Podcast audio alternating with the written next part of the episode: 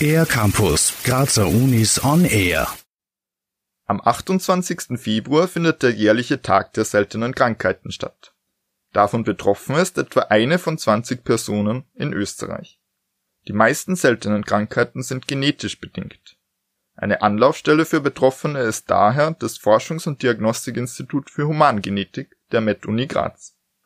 Wie sich diese Krankheiten für Betroffene anfühlen, erzählt Sarah Verheyen, Fachärztin am Institut für Humangenetik.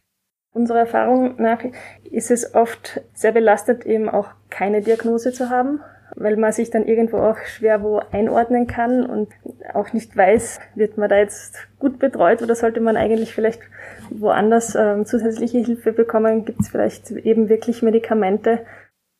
Die Ursache für genetische Erkrankungen liegt in Veränderungen des Erbguts.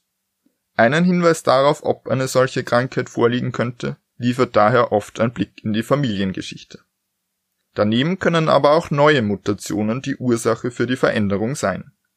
Eine Therapie ist leider nur selten möglich, berichtet Sarah Verheyen. Für ungefähr 15 Prozent der seltenen Erkrankungen gibt's höchstens eine Therapie.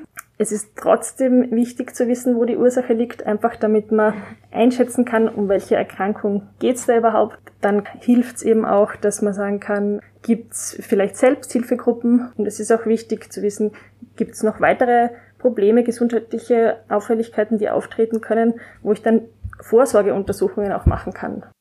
Durch neue Diagnosemethoden gab es in den letzten Jahren Fortschritte bei der Erkennung seltener Erkrankungen. Außerdem kann aus bereits bekannten Fällen gelernt werden.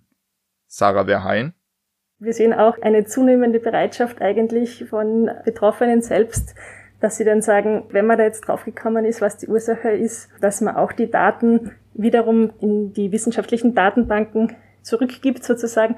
Also dass man eigene Daten zur Verfügung stellt und teilt, um immer anderen auch zu helfen, dass man schneller draufkommt.